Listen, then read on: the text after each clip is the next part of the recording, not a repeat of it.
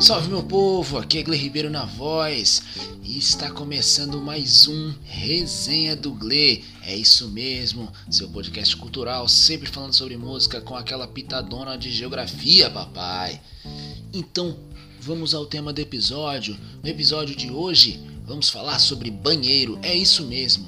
Este é um episódio sobre banheiro, casa de banho, coisa arada, the bathroom, ou toalete todos esses nomes. Pois bem, já parou para pensar o quanto é bom chegar em casa e fazer aquele número 2, aquele número 1, um, ou então tomar um banho depois de um dia exaustivo de trabalho, um banho quente, aqui no sul que faz bastante frio, né, papai? Então, o banheiro ele é um fator muito importante na vida das pessoas, né? Muito importante na nossa vida é ter acesso a um banheiro de qualidade, né, que preza com a higiene, com uma infraestrutura capaz aí de melhorar a nossa saúde, de manutenciar, por que não, a nossa saúde e saúde física e mental, né? uma vez em que o fator privacidade e liberdade também são muito preponderantes aí para nossa saúde mental. E o banheiro, a gente pode pensar ele então enquanto um signo de poder, né? Pensando lá no, nas estruturas de poder de Pierre como é que é? Pierre Bourdieu na geografia, né? A gente pode pensar no banheiro então enquanto um signo de poder, porque se a gente procurar nos classificados, né, de aluguéis de residência, uma residência com um banheiro, ela vai ter um valor de, de locação, uma residência com mais de um banheiro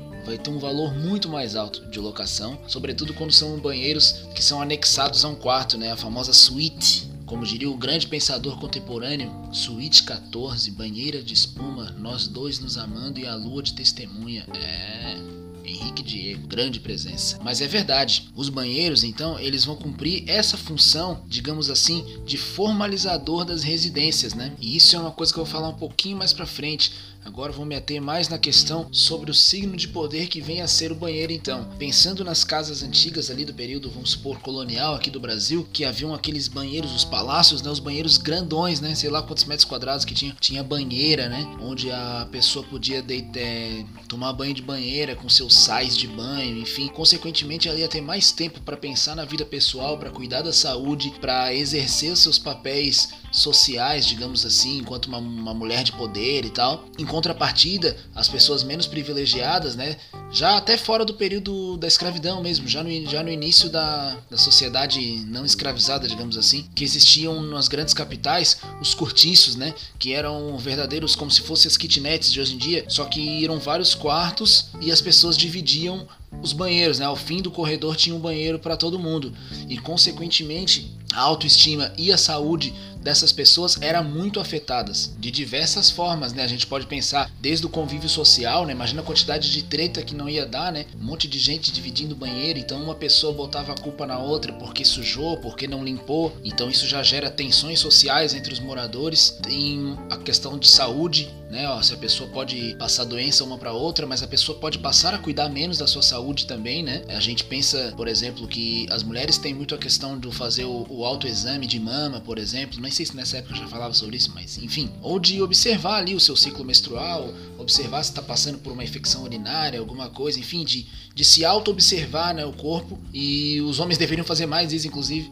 Mas enfim, quando a pessoa está dividindo um banheiro e um banheiro de, de péssima qualidade, logicamente ela vai fazer menos isso e lá na frente vai colher, né? Pô, tô com esse negócio aqui, eu tô com essa ferida aqui e uma série de outras razões. Então, pensando nessa questão dos símbolos de poder, desde essa época, né, lá no início do século 20, então, a gente pode pensar que as pessoas que dividiam o banheiro com mais, com mais famílias e as pessoas que tinham banheiro na sua própria casa, elas automaticamente já partiam de pontos de, diferentes, digamos assim, na meritocracia, né?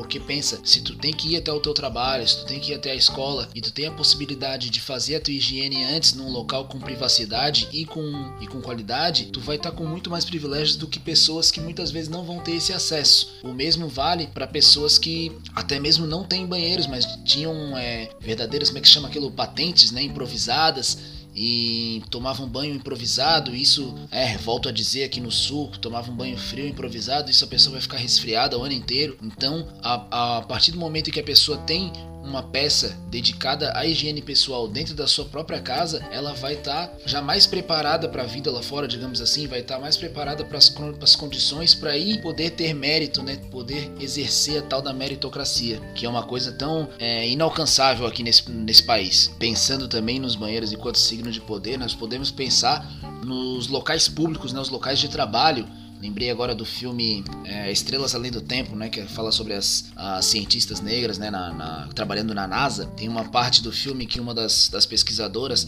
ela tem que correr até o outro setor da empresa, que é muito longe, porque era o único banheiro que as mulheres negras podiam utilizar. E aí tinha um banheiro bem perto do setor dela, mas era um banheiro de homens brancos e ela tinha que atravessar a parada inteira para poder usar o banheiro, né? E são coisas que existem até hoje, né? Nós vemos nas escolas banheiro para os alunos e banheiros para os professores, entre outros espaços, né? Banheiro para funcionários, banheiros para clientes, essas divisões, né? E até mesmo também na hora de alugar uma sala comercial, por exemplo, uma sala comercial com banheiro e uma sem banheiro vão ter valores distintos e tal.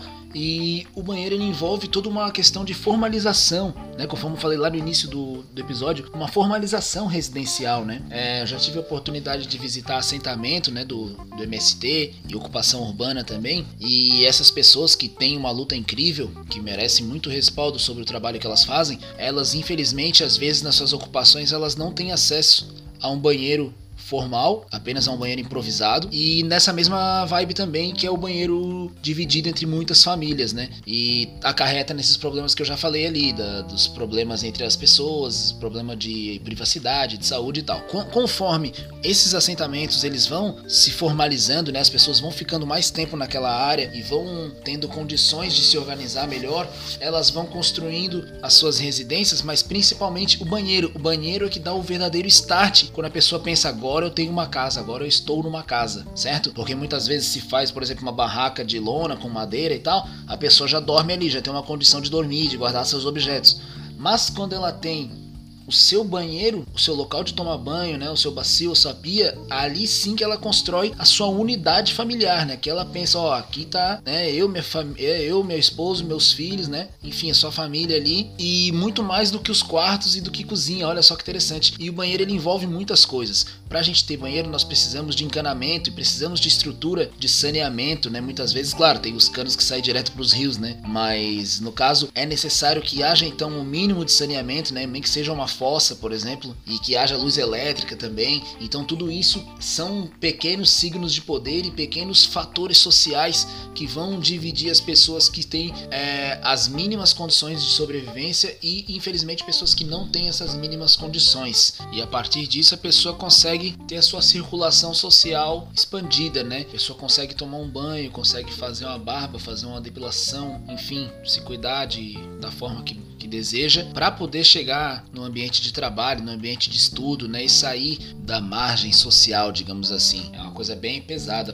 pensar isso, mas é uma pura verdade. Então, se semana passada eu falei sobre a alimentação ser uma forma de de pensar política, alimentação é política, banheiro também é política, né? Se estamos falando tanto na atualidade de home office, para ter office para ter home é necessário que nós temos bathroom, né? O bathroom faz total parte então da nossa humanização, da nossa não humanização, mas da nossa sociabilização, né? Nós só somos seres sociais a partir do momento em que a gente consegue fazer manutenção desse ser que somos nós. E a gente consegue muito dividir dormitório, dividir cozinha, mas dividir banheiro é uma coisa que é bem complicada. Façam esse exercício, imaginem cada um dividir seu banheiro com os seus vizinhos, ia ser bem complicado, né? Pois bem, meu povo, nesse episódio de hoje não falei diretamente sobre música e geografia, mas na verdade falei sim, vocês estão enganados.